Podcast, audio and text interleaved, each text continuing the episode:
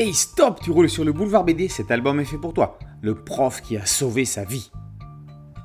1978. Albert Algou, tout jeune professeur de français, vient d'être nommé dans le collège d'une riante bourgade savoyarde. Il est accueilli par le principal, surnommé le Hareng, à cause de sa ressemblance avec Acide Nitrix dans le grand fossé d'Astérix.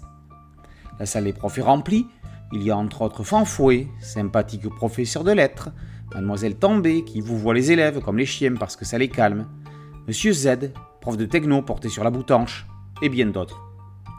Les élèves sont tout autant divers et variés, comme Christine, brillante et spirituelle qui entre et sort par la fenêtre, Étienne, boulimique de bonbons au langage ordurier, ou encore Joël, un autiste capable de donner le jour de la semaine correspondant à n'importe quelle date.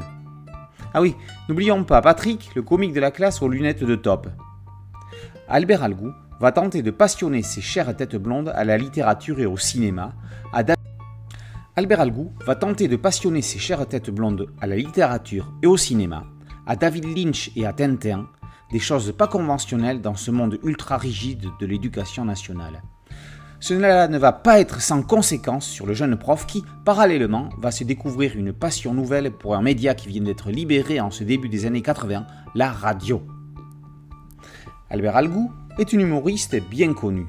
Membre éminent de la famille Canal+, à la grande époque nulle part ailleurs, il y a créé des personnages emblématiques comme le général Ganache, le père Albert ou François François. Il est également reconnu pour être un tintinophile avéré. Il a publié plusieurs ouvrages sur le sujet, dont une fausse biographie de la Castafiore ou le fameux Haddock illustré. Mais avant tout cela, il a été prof. C'est ce qu'il nous raconte dans cet album, dessiné par Florence Sestac, les deux compères se connaissent depuis bien longtemps. Ils font tous les deux partie du jury du prix Wolensky et Sestak a invité Algou dans celui du festival d'Angoulême lorsqu'elle en a été présidente.